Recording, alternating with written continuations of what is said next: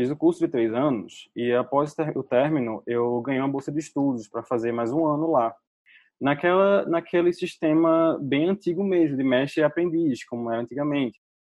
Então é uma série de treinamento para você se tornar professor da academia. E foi o que aconteceu comigo. Ganhei essa bolsa de estudos, eu e uma menina da Índia, e ficamos juntos lá. E eu comecei a dar aula. Foi quando eu comecei a ensinar na Florence Academy, ao primeiro ano, o programa de desenho. Começando mais um Arte Academia Podcast. Um bate-papo sobre pintura e desenho acompanhado de histórias inspiradoras.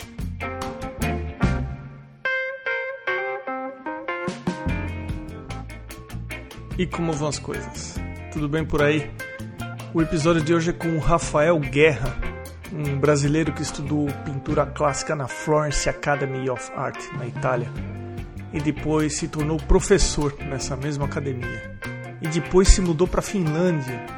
Enfim, se através do podcast você vem conhecendo artistas interessantes como o Rafael, ou se você considera que o podcast vem entregando algum conteúdo interessante de valor, considere retribuir de alguma forma com o podcast. Tem três maneiras bem simples de fazer isso. Uma muito simples e que ajuda bastante é que você pode compartilhar algum episódio do podcast na sua rede social. Outra maneira é deixar um review onde quer que você esteja ouvindo, principalmente se você é um daqueles que ouve pelo iTunes da Apple. Os reviews eles ajudam o podcast a ser encontrado quando as pessoas pesquisam por podcasts de arte.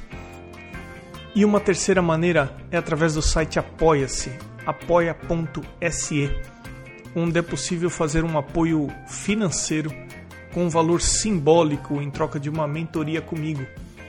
Fica aqui então o meu agradecimento às pessoas que apoiam formalmente e dessa forma não querem que o podcast deixe de ser produzido.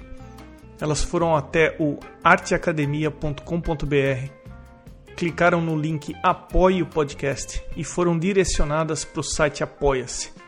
São elas a Irmigard, o perfil da Irmigard no Instagram é arroba Irmigard, underline desenha e Irmigard, underline Lacerda. A Ivana Pellegrini, arroba Pellegrini Ivana, tudo junto. A Ana Frevi, entrevistada aqui do podcast, arroba Ana Frevi, tudo junto. E o Fabiano Araújo, arroba Fabiano Araújo Artist, com temudo no final vai aqui o meu convite para que vocês conheçam o trabalho também dessas pessoas. Um outro convite é para acessarem o perfil do Rafael Guerra no Instagram enquanto você ouve a entrevista. Dê uma olhada na qualidade do trabalho do Rafael. O endereço é rafaelguerra.art. Rafael, meu caro, seja bem-vindo ao podcast. Muito obrigado, Emerson. É um maior prazer estar aqui. É um prazer receber você também. Vamos bater um papo hoje aí. Você sabe que eu sempre começo pedindo para as pessoas se apresentar, porque eu acho que de uma maneira geral a gente tem mais ou menos a mesma história. A gente começou a se interessar por desenhar e pintar quando, quando criança. É. Alguns se dão conta disso, alguns nem tanto, mas puxando a memória depois ele vê que ele teve alguma envolvido com desenho, com pintura no começo. Como que é a tua história? Como que você identifica você começando a se envolver com pintura e desenho? É, eu, eu tenho a memória, né, um pouco vaga, assim, de, desde pequeno, desenhando com minha irmã. Eu tenho dois irmãos mais velhos, uma irmã e um irmão. E eu lembro, mas assim, lápis de cor, hidrocor, e na casa da minha avó, com minha tia, sabe? E minha tia era professora, pedagoga, então sempre incentivava muito a gente quando meus pais viajavam e eu ficava na casa da minha avó. E eu lembro disso, mas eu acredito que começou mesmo quando eu tinha mais ou menos uns 10 anos, no colégio. Houve um, um evento que fizeram para o Dia das Mães, quando a gente pintou um quadro, uma tela, para dar de presente para as nossas mães. E aí a gente levou né, uma telinha e tinta acrílica, e eu lembro assim, na sala pintando, e eu fiz um pôr do sol, não ficou nada maravilhoso, mas ainda tenho, essa tá emoldurada aqui na casa da minha mãe. E eu, eu achei aquilo o máximo, achei fantástico. Gente, isso é muito bom. Você não tem nada, tem uma tela e algumas tintas, e de repente você cria uma imagem E eu acho que eu sempre gostei muito dessa ideia de criar uma imagem, né, de contar uma história, talvez, de representar algo que eu achava bonito. E aí eu comecei, eu pedi aos meus pais para comprarem mais algumas telinhas pequenas e eu comecei a pintar, com tinta acrílica mesmo. E eu lembro que eu pintava muito assim paisagem de interior, que eu lembro que a gente viajava para casa de praia aqui em Pernambuco, né, onde eu cresci. E eu via aquelas casinhas, sabe, de interior e as colinas, né, os mares e morros. E eu fazia aquilo muito simples e eu lembro que, e assim, sempre que chegava um amigo dos meus pais e eu mostrava, olha o que eu fiz, tio, olha o que eu fiz, tia, sabe, aquela coisa assim. E meus pais sempre incentivavam muito, né? Meu pai sempre dizia que arretado, Rafa, que é o nosso dialeto daqui, né? Que arretado, continue fazendo, faça mais. E aí eu comecei, né, a querer, mãe, pai, eu quero aprender pintura, eu quero estudar isso. Tem, tem como, tem onde? mas não tinha. Eu ainda fiz uma, uma aulinha de uma escolinha de artes que tinha aqui em Recife, mas era assim muito vago durante o verão, não tinha nada muito específico. Até que alguém falou para minha mãe sobre uma artista plástica daqui de Recife, chamada Badida, Marisa Badida. E eu comecei a ter aulas com ela. Eu acredito que eu tinha uns 12 anos, 12 a 13, 14 anos. E assim, era, era um sistema bem tranquilo, de ateliê. Ela tinha a casa, a casa dela aberta, né? E as pessoas iam lá e tinha aquelas senhorinhas pintando e de repente tomando vinho e um bate-papo. E ela, Badida, é uma senhora interessantíssima, né? Uma pessoa inteligentíssima. Então eu, pequenininho, achava o máximo, fantástico. Ela contava histórias e piadas. E, e ela sempre assim perguntava: o que é que você quer pintar? O que é que você gosta de pintar? eu tinha, né, era uma blank page, né, uma página em branco. Então, e aí ela dava livros, vários livros de todo tipo de, de, movimento artístico, e eu escolhia e eu sempre gostava mais de arte representativa, de arte clássica. Então, ela começou assim, faça cópias desses trabalhos, faça cópias de, de, desses quadros que você mais gosta, e a gente vai vendo. Então, eu tenho um cópia de, de é, Vermeer, Vermeer, né, em inglês, é, da, da, leiteira, sabe? Tenho cópias assim, fazia cópias de paisagem, fazia várias cópias assim, e fui desenvolvendo até que ela, ela, de repente me dava fotos e em preto e branco e transforma essa foto em, em cor, decor essa, essa foto, sabe? E eu fui assim crescendo e eu gostei muito daquilo. Mas é, chegou o ensino médio e vestibular e faculdade, então eu não tinha mais tempo de pintar e eu parei. E eu lembro que desde essa época ela já comentava, olha, eu acho que você tem um talento eu acho que você poderia estudar mesmo pintura. Você tem que ir para Florença. E eu não sabia nem onde era Florença. O que é Florença? 12 anos de idade, né? O que é ah, isso? Foi, foi ela que te sugeriu para ir é, para Florença? ela que me sugeriu, exato. E aí, mas assim, né? O tempo passou. E aí eu, eu fiz faculdade é, de biologia. Eu sou biólogo originalmente. Quanto tempo você ficou no ateliê com ela, mais ou menos assim? Você, quando no estúdio médio, você também ficava com ela ou não?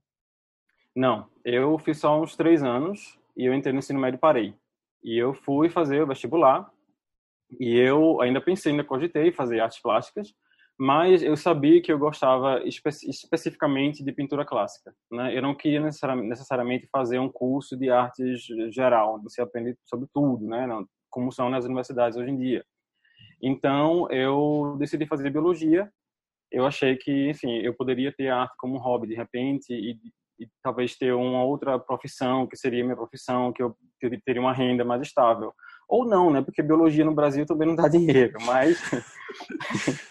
e é, meu, meus pais nunca aceitaram isso, nunca gostaram da ideia de eu fazer biologia, mas engraçado que super sempre me apoiaram a fazer arte, né? Uma peculiaridade também, né?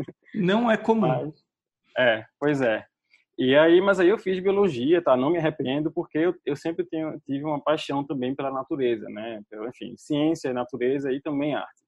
Mas ao final da faculdade, eu estava fazendo só minha monografia. Inclusive estava estudando é, comportamento animal dos saguis, né? Aqueles macaquinhos que moram aqui, tem tem muitos. E, eu, e na minha monografia eu fiz várias ilustrações do comportamento dos do saguis dele.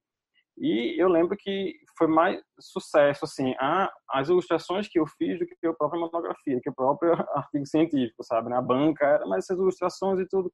E aí eu fiquei, eu tinha mais tempo livre e eu comecei a, não, eu quero voltar para a arte, eu quero, eu voltei a ter aula com Badida. E aí eu voltei, eu já tinha 20 anos, mais ou menos, né? Eu voltei a ter aula com ela.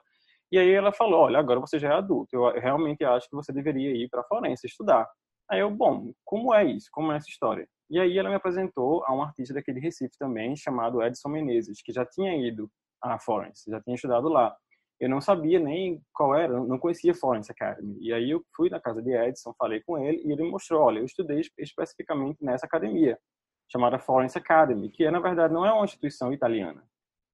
Ele fez o curso pleno de três anos ou aqueles cursos de verão de um mês? Quando ele estudou, ainda nem existiam esse, esse, essas oficinas de um mês e, e 15 dias. Ele fez o mesmo curso, mas ele não terminou os três anos. Que eu saiba, ele, ele fez um ou dois anos e passou muito tempo assim, voltou para o Brasil e depois ele, quando eu estava lá, ele voltou e passou mais seis meses. Entendi. Aí você estava falando que a Florence não é uma academia italiana. Exato, é uma instituição americana, né? Foi fundada por Daniel Graves, que é um americano, que era também um sonhador, artista idealista, e na adolescente, na década de 60, 70, não tinha onde estudar desenho e pintura clássico, tradicional, né, nesse estilo acadêmico das, das antigas academias europeias. E ele foi para a Itália com o intuito de aprender, de buscar, em, de alguma forma, em algum lugar, estudar sobre isso. E ele foi sozinho e lá conhecer outras pessoas que também tinham o mesmo interesse. Então, na verdade, eles fundaram uma academia juntos, assim, era um grupo de pessoas. É, mas aí, com o tempo, separaram-se e ficaram. Hoje são três academias. Né? Não, não existe só a Florence Academy. Tem a Angel Academy, Cecil Academy, cada uma com sua metodologia diferente. E hoje em dia existem, na verdade, mais ainda. Assim, Russian, Chinese Academy, existem várias lá. Mas aí fundou essa academia e, e buscou né, unir todo o conhecimento que ele conseguiu de diversas fontes num programa que tenta imitar como eram as academias europeias do século 17, 18, né, 19. Então criou-se o, o, metodologia, né, toda a, a, o método de ensino que se tem hoje lá. Como que foi a sua aplicação para a academia? O que, que você teve que preparar para submeter e ser aceito ou não? É, eles pedem que você mande imagens de trabalhos seus. Então, é, é, muito simples, sabe? Eu mandei, se não me engano, três desenhos de lápis de grafite. Como eu sabia que a academia era tinha essa coisa mais é, tradicional e, de modelos vivos, então eu fiz, eu peguei referências na internet de, de, de, de luz e fiz lápis de grafite. E tinha duas pinturas que eu fiz aqui, inclusive com Badida, né, com essa artista me ajudando. E aí eu mandei essas cinco e fui aceito. Para mim foi bem tranquilo, sabe? Eu ainda escrevi uma carta, mas não, não era necessário. Eles realmente pedem só as cinco imagens. Eles pedem algum teste de proficiência de línguas, de italiano ou inglês ou não? não? Você, eles assumem que você vai se virar em relação à comunicação? Exato.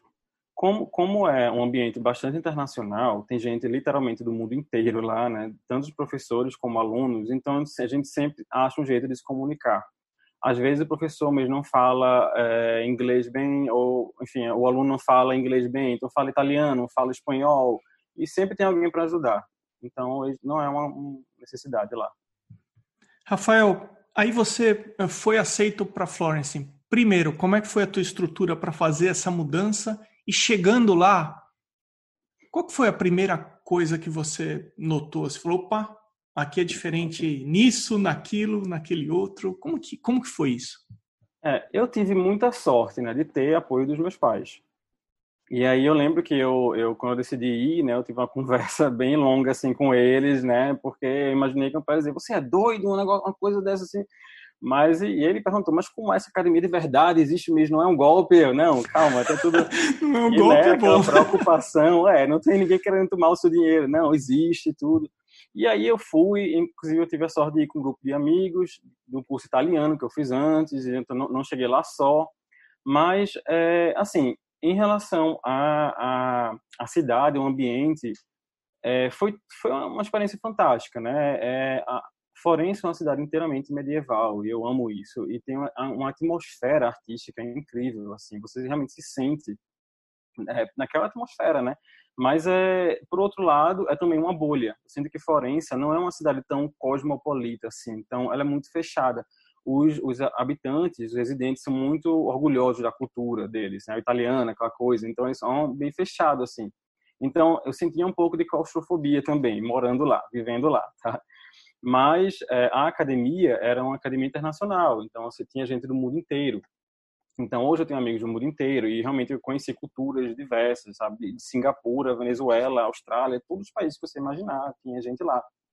E foi incrível, assim, eu tenho muita história para contar, né? De, de, aventuras, assim.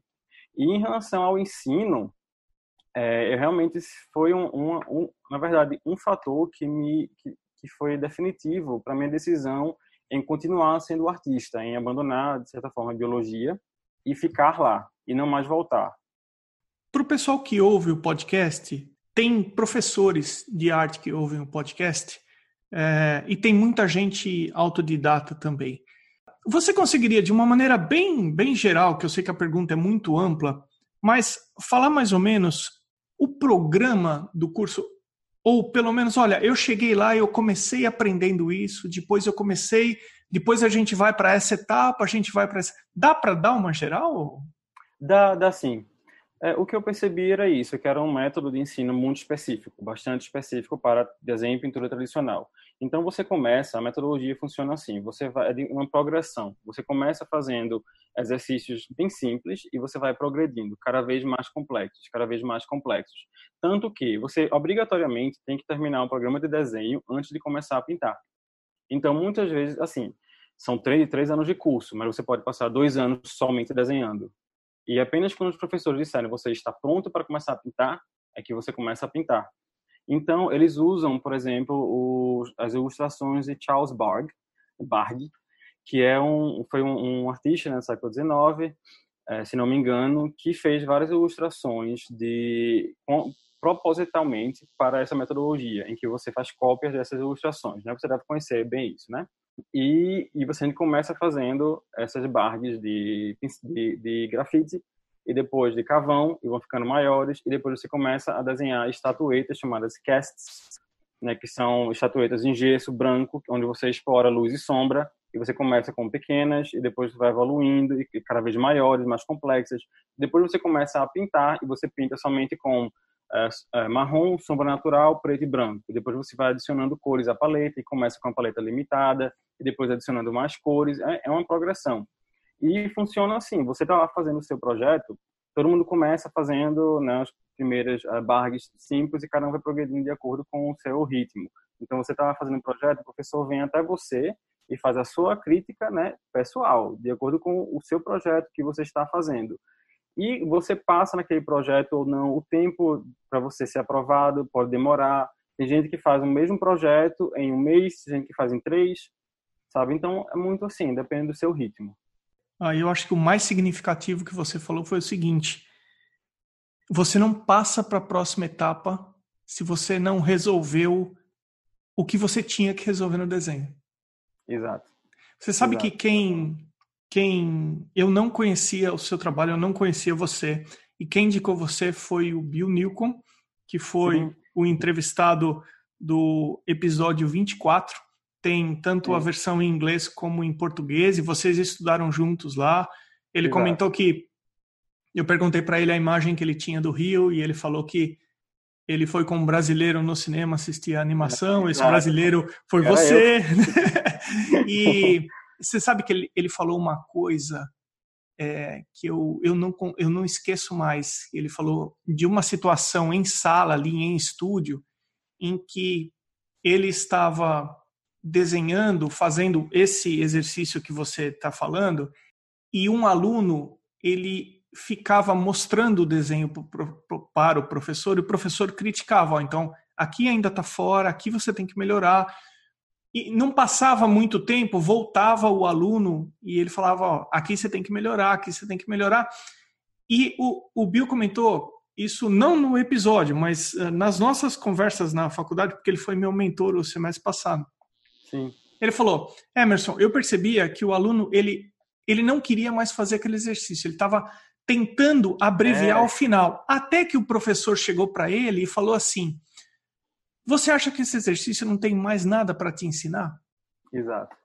E, e aí você falou uma coisa muito legal, porque existe uma diferença muito grande se a gente comparar com o ensino superior, que as faculdades a cada dia eles estão tratando os alunos como clientes, eles não querem perder os alunos, eles não querem. Então, assim, existe uma mensagem nas entrelinhas do seguinte: olha, ok, mas uh, não, não, não seja muito criterioso na avaliação, mas o que uhum. você está me falando é exatamente o contrário. Vocês só contrário. avançavam quando vocês tinham resolvido é. o que tinha para resolver, né?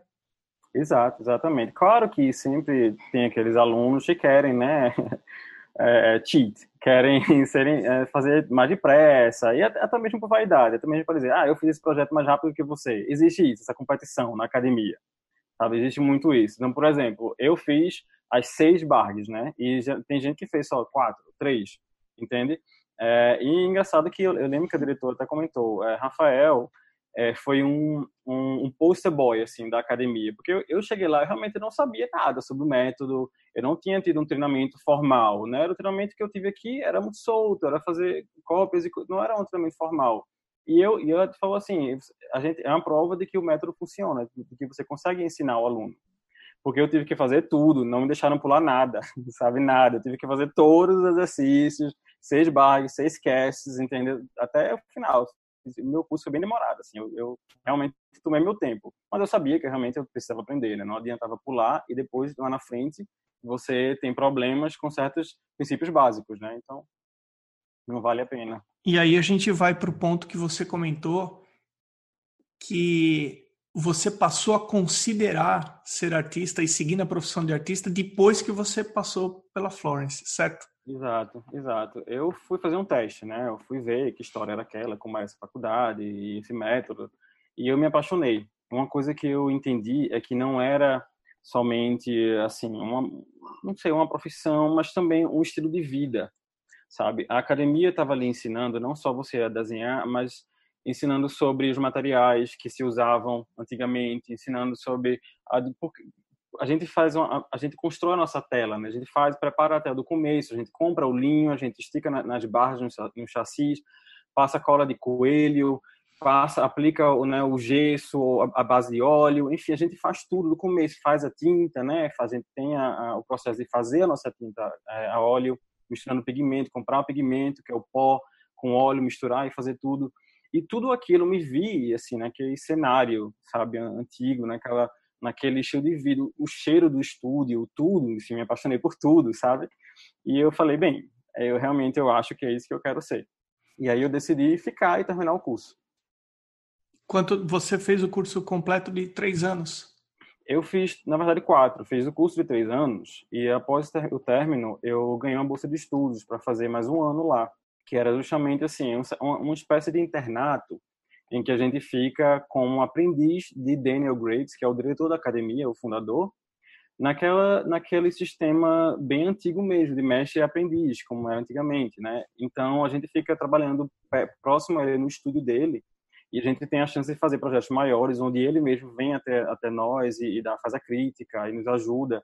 E foi quando eu fiz o meu, meu o, que, o que eu considero meu projeto de graduação, que são dois quadros grandes, assim, enormes. E é, nesse, nesse ano também a gente começa a dar aula.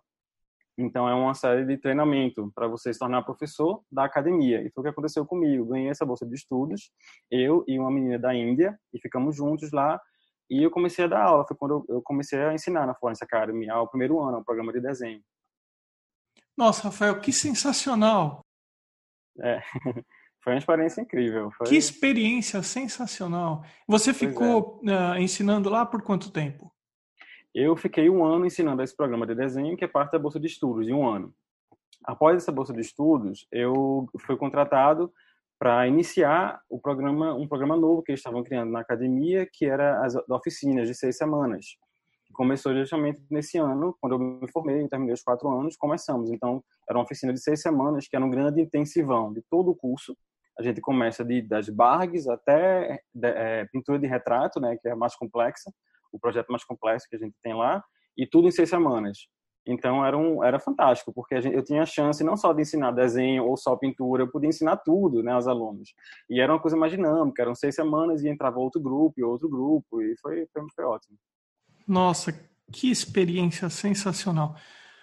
Rafael, como que é o mercado da arte lá na Itália ou em Florence, você acha que ele, você comentou que é meio que uma bolha, né? Que eles são muito orgulhosos em relação à cultura. Mas como que é produção e venda de pinturas lá? Eu tive pouca experiência na Itália. O que eu vi, assim, é que é um mercado um pouco saturado, sabe? Tem muita gente lá. Não só, assim, já é um mercado muito antigo, como tem muita gente, são muitas academias, tem muita gente querendo expor, querendo fazer exposições, é, é muito saturado. É, eu participei de duas exposições, tanto da, de ex-alunos da Forense, mas, assim, na verdade, a Forense Academy promove algumas exposições de alunos, ex-alunos, então eu participei de algumas e fiz uma exposição é, externamente à academia, é, mas, assim, eu não tive muita experiência lá. É, o que eu, o que eu diria é isso, eu, eu acho que é um mercado mais saturado. O que, que você acha que foi mais significativo ter estudado na Florence? Tantas coisas. Difícil dizer. Uh, eu acho que eu, eu, acho que foi uma, uma identificação com, com o mundo, esse mundo da arte, assim. Eu acho que é uma uma descoberta pessoal, eu diria assim. Em eu descobri minha paixão, né? Eu descobri um mundo ao qual eu pertenço um mundo ao qual eu amo e acho que é uma realização pessoal, né, ter descoberto isso e fazer parte até hoje, né? Então, eu tenho amigos que estudaram lá no mundo todo e eu tenho uma grande comunidade, né, internacional, como por exemplo o Bill que está aí, né, a gente não se conhecia através dele, eu conheci você, então e, e, a gente se conecta, né? Todas essas pessoas que têm essa paixão em comum, a gente acaba se conectando. Eu acho que esse é o maior, melhor legado assim que eu trago de lá. E se eu perguntar para você nessa história de mudar de país e começar na Florence ou ir para a Itália, tem alguma situação assim, algum perrengue que você passou, alguma situação que você fala, ai meu Deus, acho que eu dei um fora aqui. Você lembra de alguma coisa não? Uh, teve, tiveram várias situações assim. Tá, várias, várias. E coisas tanto na academia como fora, coisas assim de correr atrás de trem e, perder trem, perder avião, e enfim, e como dentro de, academia, é, eu assim, eu cheguei lá e, e, não nunca tinha usado carvão na minha vida, nunca tinha usado nada, nunca não sabia como fazer. E a professora dizendo: "Olha, mas você faz assim, você faz isso". E eu olhando para ela, mas eu não sei fazer isso. E ela: "Mas você e aí eu, por favor, aí eu dei o carvão na mão dela, segure aqui o carvão, por favor, me mostre como é, me fa... Me, me... eu não sei fazer isso, eu não sei, não tenho faço ideia do que você estiver falando, e ela olhando assim para mim, você tá falando sério? Eu tô falando sério. Coisas assim, com muitas histórias, né? Era, era uma situação, assim, de, de estudante, né? Era um solo de estudante, uhum. e tinha aquela, sociedade, aquela pequena sociedade, comunidade de artistas de Florença, então a gente saía à noite, a gente fazia, tinha várias aventuras, assim, a gente... É, de, de... Se eu contar, você não acredita, mas assim, você sabe aquela atriz Audrey Hepburn? Aham. Uhum. Você sabe aquela foto famosa que ela tinha, que tinha a, a, luva, ela com a luva preta, assim, fumando um cigarro? Uhum. Da, da neta dela perder aquela luva na, nas festinhas da gente, assim, sabe? Ela perdeu a luva de Audrey Hepburn. Porque nas festinhas que a gente fazia, aí, um monte de artista, de, né, aquela loucura. Assim, tiveram várias e várias situações, várias mas eu acho que perrengues mesmo foi adaptação cultural, assim, né? A gente eram não só da Itália, mas eram países, tinham pessoas de, de todo mundo, né? De, de todos os países e essa adaptação assim cultural de você saber lidar com as pessoas, né? E às vezes você se coloca em situações em que há uma, um exemplo é um, um alemão estava conversando numa rodinha de amigos e aí alguém tirou alguma brincadeira com ele e eu fui falar com ele e eu cheguei perto dele e falei, não, ele não é assim. E aí ele falou, não me toque. Olhou para mim, não me toque. Aí eu, ah, desculpa. Assim, coisa de brasileira, a gente já chega abraçando todo mundo e beijando aquela coisa. Eu vou, eu, então eu vou te contar uma de coisa de brasileiro, daquele impulso de brasileiro que eu quando eu cheguei aqui, eu fiz uma pós em business management, eu fiz um estágio e no estágio, a dona do escritório estava fazendo aniversário. E aí, o que, que eu fiz? Comprei uma caixinha pequenininha de bombom. Não, aniversário, vou dar um, um presente para ela. Então, cheguei lá no meu horário de manhã, ela estava lá. Então, ó, parabéns, feliz aniversário, entreguei a caixinha de bombom e fui dar um abraço nela. Então é. ela educadamente veio, porque o abraço do americano é uma coisa assim mais fria impossível, né? O brasileiro aperta, o americano ele dá um tapinha assim de longe nas costas. Eu fui dar um abraço nela e fui dar um beijo no rosto Sim, dela. Isso é muito para eles. Eu fui, eu, é. eu avancei demais o espaço. Só para quem é muito uhum. íntimo. Sabe o que ela fez? Ela recuou o rosto. Ela, o corpo dela é. foi para trás. Aí na hora eu me toquei e falei: puxa vida, eu estou dando fora aqui é. Com base na minha cultura Entendo, de abraçar, beijar, essas coisas todas. O Rafael, e o, e o que, que você sente de saudade da Florence? Eita. Eu acho que a cidade inteira, a cidade, sabe, dá uma, uma saudade, assim. É, é, assim, as pessoas, né, os amigos, o ambiente não só da academia, mas existia uma comunidade de artistas ali, de outras academias também, que se conheciam, né? Todo mundo se conhecia, os alunos, a gente tinha essa dinâmica de sair à noite juntos, sabe? E, e curtir a cidade e a vida juntos. Eu sinto falta de ter esses amigos por perto e do ambiente, assim, de, de, da, da troca artística, sabe? A troca de informação com outros artistas, né? Eu, na Finlândia, onde eu moro hoje em dia, e aqui no Brasil também, onde eu também moro hoje em dia, né? Eu divido meu tempo lá e cá. Atualmente, é, é, eu vivo uma vida mais isolada, né? Dentro do nosso, nosso estúdio, nosso ateliê, e aí não tem aquele contato. Isso eu sinto muita falta.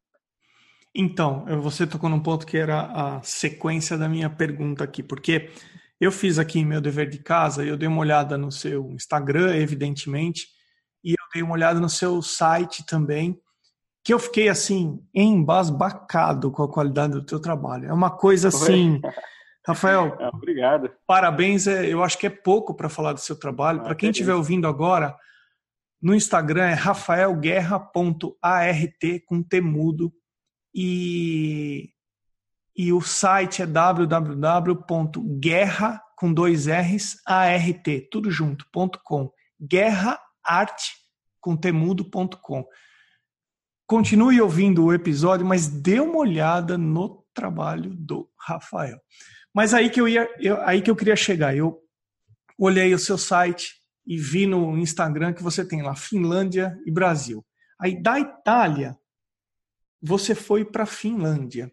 Então, da mesma maneira que se você perguntar para um brasileiro não, minto. Da mesma maneira que você perguntar para alguém que nunca esteve no Brasil qual é a imagem que ele tem do Brasil, talvez ele vai falar, ah, é o Cristo Redentor, alguma é. coisa é. do tipo.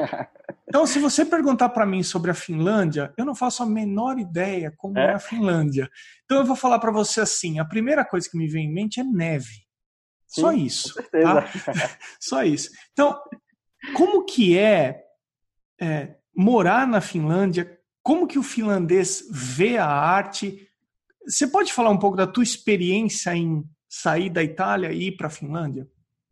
Sim, é, então, eu, eu, sofri um pouco na Itália, é, apesar de ser muito parecido com o Brasil, culturalmente, aquela bagunça, aquela coisa, mas eu sou muito metódico, eu sou muito organizado, sabe? Eu sou muito neurótico com algumas coisas, assim. E aí, a Finlândia é um país extremamente organizado, é um país onde tudo funciona e é muito diferente da, da, da, Itália. Eu acho que é mais, mais diferente, assim, da Itália, entre Itália e Finlândia do que Itália e Brasil. Sabe? A gente traz essa cultura italiana, latina, né? A gente aqui no Brasil, a gente tem essa coisa mais assim. E a Finlândia é um mundo completamente diferente. É um país é, coberto de natureza. 70% do país é coberto de floresta, assim, de solo virgem, solo natural. E você vê isso na cultura das pessoas, né? Como as pessoas agem é um país muito tranquilo, é uma população pequena, só, só são 5 milhões de habitantes. E é um país desenvolvido, né, rico, é um país onde houve um, um investimento em educação. Então, todo mundo, não existe classe social, todo mundo é muito igualitário, todas as pessoas têm a mesma chance na vida, né, a mesma educação. Não importa se você nasce, se você nasce numa cidadezinha de 2 mil habitantes ou se você nasce na capital, a educação que você vai ter é a mesma. Então você vê isso, que é muito igualitário, é tudo muito tranquilo, existe uma paz, assim, uma, sabe, uma questão da natureza. E eu amo isso, né? Eu biólogo, né? E eu e isso também é, é, se traduz nas minhas pinturas, né? Eu pintei muitas paisagens da Finlândia porque eu fiquei fascinado com aquilo. Com eu, eu fiquei eu pintei várias paisagens, por exemplo, várias, várias telas da mesma paisagem em estações diferentes. Porque eu fico observando e muda, as cores são diferentes, é tudo muito diferente. Aqui em Recife, onde eu, onde eu nasci, é tudo igual, né? São 12 horas de sol, 12 horas de, de, noite, e é sempre assim, tudo igual, muito próximo ao Equador. E na Finlândia é aquele extremo, né? No verão tem o sol da meia-noite, o sol não se põe no verão. No inverno, né, tem aquela quase é, são 18 horas de, de, de, de escuridão, né? é, são extremos. E tudo isso me fascinou, né? É um país assim incrível. E eu me adaptei bem, mas eu digo assim, não é para todo mundo, tá? A cultura assim, o pessoal realmente muito reservado, é bem diferente. Olha, eu saindo do Brasil, cheguei aqui nos Estados Unidos, eu já achei uma coisa assim o espaço pessoal maior, uma distância entre as pessoas bem maior. É, a gente é. brasileiro é mais de abraçar, de beijar, Exato. de tocar, de, de. E eu já achei o americano bem mais distante em relação a isso. Eu faço ideia o finlandês em relação a isso, então. É, é, é uma, uma questão assim. Eu acho que o americano ele é mais business, sabe? É tudo assim, é muito. Ele tem essa mentalidade assim. Ele trata você com essa relação, mas o que é que você vai me dar, o que eu vou lhe dar, e gente troca. E é diferente. O finlandês é assim porque eles são realmente tímidos.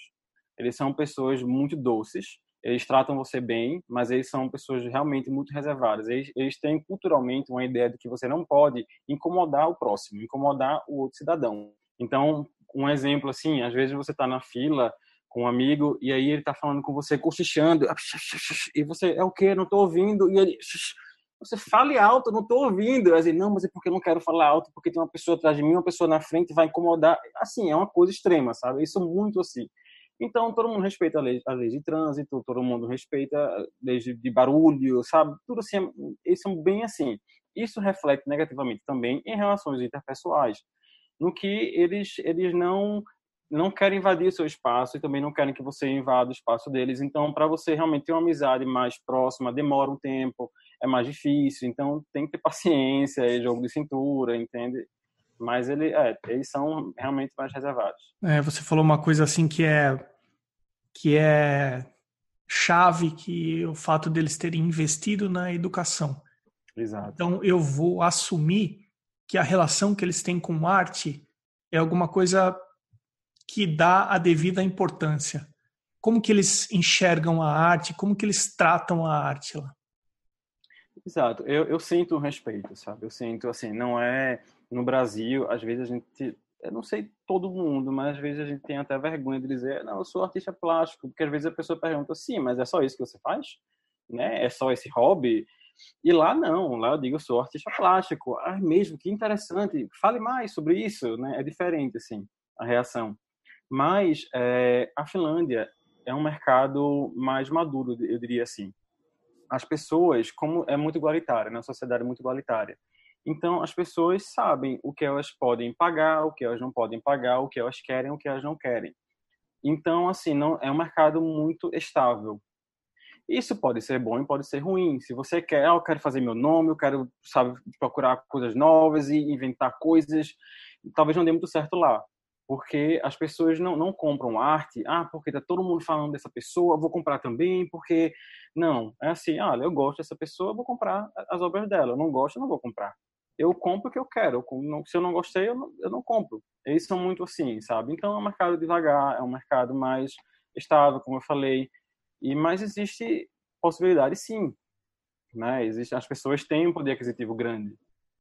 Agora você está em Olinda, certo? Certo. Mas, uh, bom, eu imagino que para quem viveu na Itália, vive na Finlândia e de vez em quando em Olinda, você tem que virar uma é. chavinha e falar, bom, tá bom, agora eu estou numa outra cultura. Chegou em é. Olinda, o que que você, que tipo de, de satisfação você tem? Porque assim, nós sentimos falta das nossas raízes, né? Estou é. em Olinda, ah, que gostoso que é isso aqui. Que tipo de coisa você sente falta do Brasil? Olha, eu sinto muita falta do ambiente mesmo, assim, ambiente tropical, de praia, sabe? E do calor humano. Aqui onde eu moro, né, em Olinda, eu moro no sítio histórico de Olinda. É um, um bairro de construções portuguesas, parece muito com Lisboa, inclusive, colonial, né? E, e fecha tudo para o carnaval. Né? É, eles fecham realmente o, o, distrito inteiro e assim é um grande bloco gigante assim, de carnaval na frente de casa. E já fim de semana, prévia de carnaval, é uma coisa completamente diferente da minha situação na Finlândia, onde eu moro fora da cidade, no meio da floresta, à beira de um lago, onde se você sair assim no inverno, que tem neve, os pássaros vão embora, você não ouve nada do lado de fora. E aqui é o oposto, aqui é completamente oposto. Aqui é barulho o tempo todo, gente na rua, e passa bloco de frevo de maracatu, de tudo acontecendo aqui na rua, né? E é completamente diferente, assim. Mas é a minha raiz, né? Assim, eu quando eu chego dá aquele choque, choque, choque cultural, assim. Mas com o tempo a gente vai se acostumando e entrando no clima, né? E aí o que me trouxe para cá é que justamente eu passei quatro anos na Finlândia agora e eu sentia falta disso, de um certo aquecimento, assim, de um certo aquecimento até na minha carreira mesmo. Eu estava muito satisfeito na Finlândia, estou ainda, né? Ainda tenho minha casa lá, moro lá, minha família lá. E mas é assim, é, é uma vida muito tranquila. Lá eu realmente eu ficava apreciando a paisagem, pintando aquelas paisagens e tinha essa essa é quase como que um, um eu precisei fazer uma, assim, uma desintoxicação artística em que eu precisava pintar essas paisagens porque daqui estava me consumindo, era muito bonito, eu precisava fazer aquilo e eu fui e fiz, sabe? Fiz aquelas paisagens maravilhosas e pintei. É, não, não minhas pinturas, né? Mas as paisagens são maravilhosas. e pintei tudo. Mas suas pinturas também são, Rafael. Vamos fazer justiça. Eu entendo a sua humildade. É mas eu preciso fazer justiça aqui. Tanto a paisagem é, como a sua pintura é. E aí eu fiz, mas assim, eu ficava cuidando da horta, sabe, lá em casa. Assim, uma coisa no inverno não acontece nada. A gente, no máximo, a gente mergulha, faz aquele buraquinho no gelo do lago, congelado, mergulha no lago, sai do lago. Meu Deus assim, do céu. Né? E eu falei, certo, mas aí, e aí o Brasil, né? É a minha raiz, é a minha terra, é onde eu cresci. E as coisas do Brasil, e, essas, e as praias que eu, que eu gosto, também quero pintar essas praias, também quero pintar. Aqui, aqui no Nordeste, a gente tem a cultura do sertão, não é? Da, da seca, que são paisagens belíssimas também, né? O Vale do, do, Rio São Francisco é uma coisa incrível. Então eu queria pintar tudo isso. Então só que eu não tinha um local para trabalhar aqui. É, essa casa aqui da minha família que eu tô agora tinha existia, mas não tinha um, lugar. E eu falei, bem, agora é a hora, sabe? Já deu assim um pouco a Finlândia, eu vou passar um tempo no Brasil e vou investir aqui. Então eu organizei o espaço, criei, fiz um ateliê e eu abri as portas agora recentemente, né? Está aberta a visitação aqui em Olinda, no sítio histórico, e agora eu tenho um espaço para trabalhar aqui. Então, é, meu plano é ficar entre lá e cá, é, usufruir das duas culturas, né? Europa quanto o Brasil. Falando em cultura, eu estou abordando nos nesses episódios mais recentes do podcast um tema que é um pouco controverso aqui no Brasil, que é colocar preço nas obras de arte, mas ainda mais como comunicar esse preço. Tem gente que defende que você tem que colocar o preço abertamente para a pessoa, e tem gente que acha que não divulgar o preço e fazer com que a pessoa faça um contato com você é uma forma de estreitar a relação e nessa nesse estreitamento, aumentar as chances de venda na conversa que você vai ter com ela. Olhando o seu site, eu vi que você publica os valores das suas pinturas. Sim. Como que você enxerga isso, Rafael? Você que tem experiências, no mínimo, de três culturas muito diferentes. Como que você enxerga essa história de tanto colocar o preço na pintura, mas principalmente divulgar ou não? Como trabalhar o preço na pintura? Eu sou defensor de ser sempre aberto, ser sempre honesto e aberto com, com o cliente. Eu faço assim, no meu caso, eu as obras que já estão feitas, já são uma tela que eu fiz, está concluída, está aqui à venda, eu estabeleço um preço para elas, tá? É, nem sempre é fácil, tem muitas questões envolvidas em como eu decido definir um preço, mas eu escolho. E por outro lado, é, encomendas é, é, muito aberto. Eu tenho, eu digo assim, tem uma média tá? Mas você precisa falar comigo, não importa o que seja, um retrato, uma paisagem, uma natureza morta. Eu posso dar uma média, mas dependendo da complexidade, a gente precisa conversar, você precisa saber o que você quer, e aí eu estabeleço o preço, né? De acordo com o que eu imagino que vai ser de trabalho para mim. Entende? Eu, assim, eu tenho uma teoria. Eu não sei se, eu não quero entrar num ramo muito político assim, mas eu, eu acho que tanto, o brasileiro tanto tem medo de perguntar o preço, por achar que, ah, se eu não puder pagar isso, eu vou passar vergonha de ter perguntado e ter que dizer não, mas eu não vou poder comprar. Não sei, eu acho que existe muito do, isso também do brasileiro, como também essa questão, eu acho que o mercado brasileiro é diferente, né? Na Europa, nos Estados Unidos, em mercados mais maduros, como você falou, as pessoas, assim, esse é o preço e é isso, tá? Esse aqui é o preço. Eu acho que no Brasil, como você falou, as pessoas ficam, será que eu não poderia vender a mais, se eu, né, ou a menos? Eu acho que talvez seja um reflexo de, um, de, um, de uma sociedade um pouco insegura na questão financeira. Eu acho que o brasileiro não, não assim, a gente nunca sabe o dia de amanhã. Né? A gente tem crise, a gente tem assim a história do Brasil, né? Se você for ver essa questão de colonização, exploração, enfim, inflação, todas essas coisas, eu acho que é um mercado muito assim, as pessoas sempre, eu não sei o dia de amanhã, então, se talvez eu conseguir vender um pouquinho a mais, eu vou tentar, sabe, eu vou tentar fazer isso, então as pessoas, não, eu prefiro segurar o preço e eu ver, sentir a pessoa, sentir quanto a pessoa consegue pagar ou não, sabe, eu acho que existe isso também. Então, juntando essas duas coisas, eu acho que aí as pessoas têm criou-se talvez esse tabu.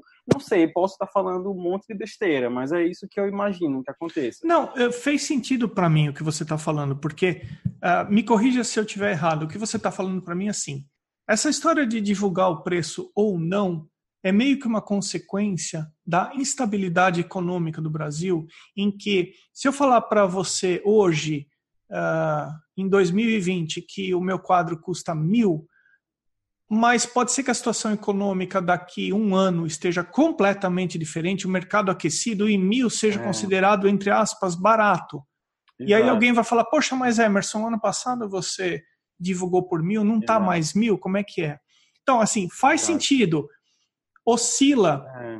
e o, é. o, o que é, de uma certa forma, triste, porque quando você tem uma economia estável, você pode até se programar de uma maneira muito mais real do que ficar tendo que oscilar conforme o mercado, conforme a economia. Exato. É, eu acredito que, que sim, que isso seja um fator. Eu sou a favor de. Eu não sei, eu tenho. Eu não sei se é porque eu estou vivendo há quase cinco anos numa sociedade madura em relação ao consumo se não for a mais consumista que existe, é. e que tudo tem que ser muito prático. O americano é muito prático, ele não gosta Exato. da comunicação indireta, ele é direto até demais às vezes. E eu acho que eu tô meio que adotando isso. Só abrindo um parênteses, falando em viver em uma outra cultura, uma professora de inglês aqui me falou uma coisa e é verdade. Ela falou que quando você sai de um país, do seu país natal, e vai viver num outro país, você sempre vai ficar no meio do caminho em termos de uhum. cultura, porque você deixa aspectos da sua cultura, você adota novos aspectos da cultura e você sempre, você não é mais nem 100% brasileiro e nem 100% é. italiano ou finlandês ou americano. Me identifico muito com essa afirmação, muito. Pois eu, é. Fico, eu, eu, me sinto assim hoje em dia, né, em vários aspectos né, de minha vida, inclusive de minha carreira, dividido assim entre as culturas. Inclusive, artisticamente falando, o que eu vou pintar, dos temas que eu gosto, tem muito, é, influencia muito. Mas sabe uma das coisas que mais assim ficou evidente para mim é essa coisa do jeitinho brasileiro. Sim. Eu acho que isso tem um aspecto tão negativo é. porque parece que o brasileiro ele cria dificuldades para uhum. ganhar na, na, na, nas entrelinhas, para ganhar Exato. de uma forma não correta. É. Quando você chega numa situação em que tudo funciona, todo mundo segue regras, Exato. tudo acaba desenvolvendo de uma maneira mais harmônica, mais natural. E aí eu vi, puxa, essa história de. Uh, pô, mas não dá para você fazer de tal maneira, não dá. Acabou ficando escancarado para mim a parte negativa dessa história, sabe? É, eu também percebo muito isso. E isso reflete no, no, sentido de que eu, eu, no meu site, né, eu ponho meus preços, eu, eu sou muito aberto, sou, tem que ser, sabe? A gente, porque eu, a cultura de lá é isso que eu vejo, que as pessoas respeitam isso. As pessoas entram lá na internet, por exemplo. Agora, os, os, as, as, pinturas que eu tenho na Finlândia, eu pus uma, numa galeria online, tá? Na galeria finlandesa, e estão à venda lá. E, naturalmente, tem a foto e o preço. Antes de você ver a informação, qual é o medium, onde foi feito, você vê a foto e o preço. Porque se você gostou, isso você pode pagar. As pessoas já vão para aquele site com eu, esse é o meu orçamento, não é? Então é, é, tanto que eu posso pagar. Então as pessoas já vão procurando arte que caiba no orçamento delas. Então existe isso. Eu não, não sei muito como é isso no Brasil ainda, né? Um dos motivos de eu estar aqui, na verdade, é para fazer essa pesquisa. Uma coisa que eu tô começando a perceber é que o brasileiro trata a venda de pinturas e telas no site de uma maneira um pouco mais direta, mas de uma maneira muito indireta nas mídias sociais. Então ele uhum. usa mais as mídias sociais é. para divulgar, divulgar, o trabalho, divulgar o, como é que é. está acontecendo, para ficar presente e marcar presença. Uhum. Mas é aquela velha história de para preços me chama no direct que eu te passo. E aí, se você é. chegar até o, é até o site, alguns acabam divulgando os preços e os, os valores. Uhum. Rafael, meu caro, muitíssimo obrigado pelo bate-papo. Foi excelente. É, eu queria reforçar que é, eu fico lisonjeado de você ter aceitado participar do podcast, porque artistas com a artistas com a história que você tem de sair para o Brasil, de ter uma família que apoiou você como artista, de ter Sim. estudado na Florence Academy, de ter dado aula na Florence Academy, de lá partir para uma cultura totalmente diferente na Finlândia e agora você está retomando o seu trabalho no Brasil também e vender.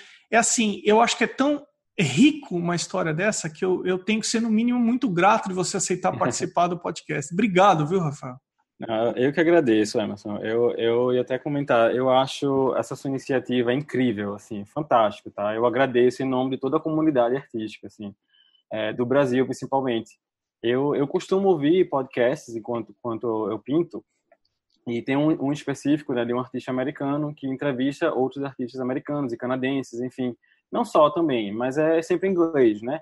e mais da indústria de filme, videogames e etc. Mas eu acho super interessante você ouvir história de, de artistas diferentes, né? As histórias de onde elas vêm e como é, o que significa sucesso para elas, como elas é, conquistaram, né? Como sua carreira e, e etc.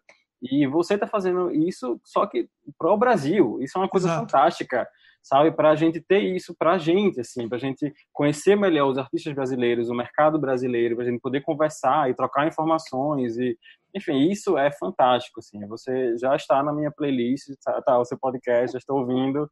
Obrigado. É, eu agradeço, muito obrigado. Eu fiquei muito feliz pelo convite em participar desse podcast e eu me sinto honrado em ter participado. Muito obrigado. Eu eu acho que nessa história toda de podcast eu sou a pessoa que está mais aprendendo com isso tudo. É, é porque assim, eu acho que a gente é, eu acho que é importante você saber histórias de outros artistas, porque muito provavelmente vai haver uma identificação com a sua realidade, porque nós artistas, nós gostamos primeiro de passar um tempo sozinhos nos nossos respectivos estúdios. Mas quando a gente encontra um ou outro artista, a gente começa a conversar e não para, porque é o nosso tema em comum. Exato. É, existe a comunidade, assim, e, e, na verdade, um dos propósitos do podcast é exatamente isso: é, é fazer com que as pessoas se identifiquem com as histórias de outros artistas brasileiros e também que isso sirva de exemplo para ver que sim, é possível viver de arte e trabalhar fazendo arte e tentar compartilhar uma informação que tenha algum conteúdo, que tenha algum valor, que contribua de alguma maneira para as pessoas que estão ouvindo. Então, esse é um dos propósitos do podcast, entendeu? Então, assim, para mim tem sido muito divertido fazer o podcast e também enriquecedor, por exemplo, de conhecer uma pessoa com a história que você tem e com o nível de pintura que você tem. Então, Rafael, mais uma vez, parabéns pelo trabalho que você faz e mais uma vez, muito obrigado. Obrigado. Eu só queria dizer também que é, eu me disponho, tá? Eu fico aberto a quem tiver perguntas e quiser se comunicar comigo ao longo dos anos, justamente porque eu, por eu ser um brasileiro estudando fora, que é uma coisa não tão comum ainda, é, eu recebi sempre perguntas e questionamentos de pessoas no Brasil interessadas em estudar arte clássica e sem ter, sem saber para onde ir, sem ter um norte. E ao longo dos anos eu ajudei algumas pessoas, inclusive uma uma dessas pessoas era do Rio Grande do Sul e acabou indo estudar na Europa, conseguiu, hoje está na Barcelona Academy, que eu também já dei aula lá, encontrei com ela lá também. E assim, é, eu, eu, sinto o maior prazer tá, em ajudar quem tiver interesse, perguntas e quiser saber mais como, como que faz, né, como funciona, como é que eu consigo, é, eu me ponho à disposição. Então, fala comigo por e-mail, tem tudo no meu site, no Instagram, tá? Fiquem à vontade. Isso é nobre, Rafael. Eu agradeço também. Como que as pessoas conhecem o seu trabalho? Como as pessoas encontram você? As maneiras mais fáceis é pelo Instagram, rafaelguerra.art, A-R-T, e guerraart.com. Guerra é meu sobrenome e art.com é o meu, meu site. Lá tem todas as informações e tem meu e-mail. Você pode mandar diretamente pelo site ou pegar meu e-mail e se comunicar sem problemas. Então, deixa eu ver se eu entendi direito. Você sai da porta da sua casa, você faz um buraco na neve é. do lago e você mergulha dentro desse Bem, buraco, que nem a gente vê nos filmes de esquimó, assim, que o cara é. abre para pescar. É. Ah, Bem, Rafael. Eu, eu nunca fiz isso, não, tá? Eu não sou. Ah, mas, mas o finlandês faz. Ah, faz isso, é. Sempre fazem isso. Meu sempre me perguntam, minha sogra, você não vai mergulhar no lago? E assim, o lago tá apenas 10 graus, quando não tá congelado, né? Tá apenas 10 graus, tá quente. Eu, não, isso não é, ele tá quente. E aí, no inverno, eles fazem um buraquinho e saem da sauna, que está 90 graus dentro da sauna, e mergulham no lago, que está zero, e voltam pra sauna. Meu Deus. Ah, se ela, fala, se ela acha que tá quente, traz ela pra Olinda. Falou, ó, é, isso aqui é quente, é. minha filha. Nem no carnaval, no meio da multidão. Rafael, obrigado, abração, viu? Obrigado. Esse foi o episódio 41 com o Rafael Guerra. Eu sou o Emerson Ferrandini. Obrigado pela companhia e até o próximo episódio do Arte Academia Podcast.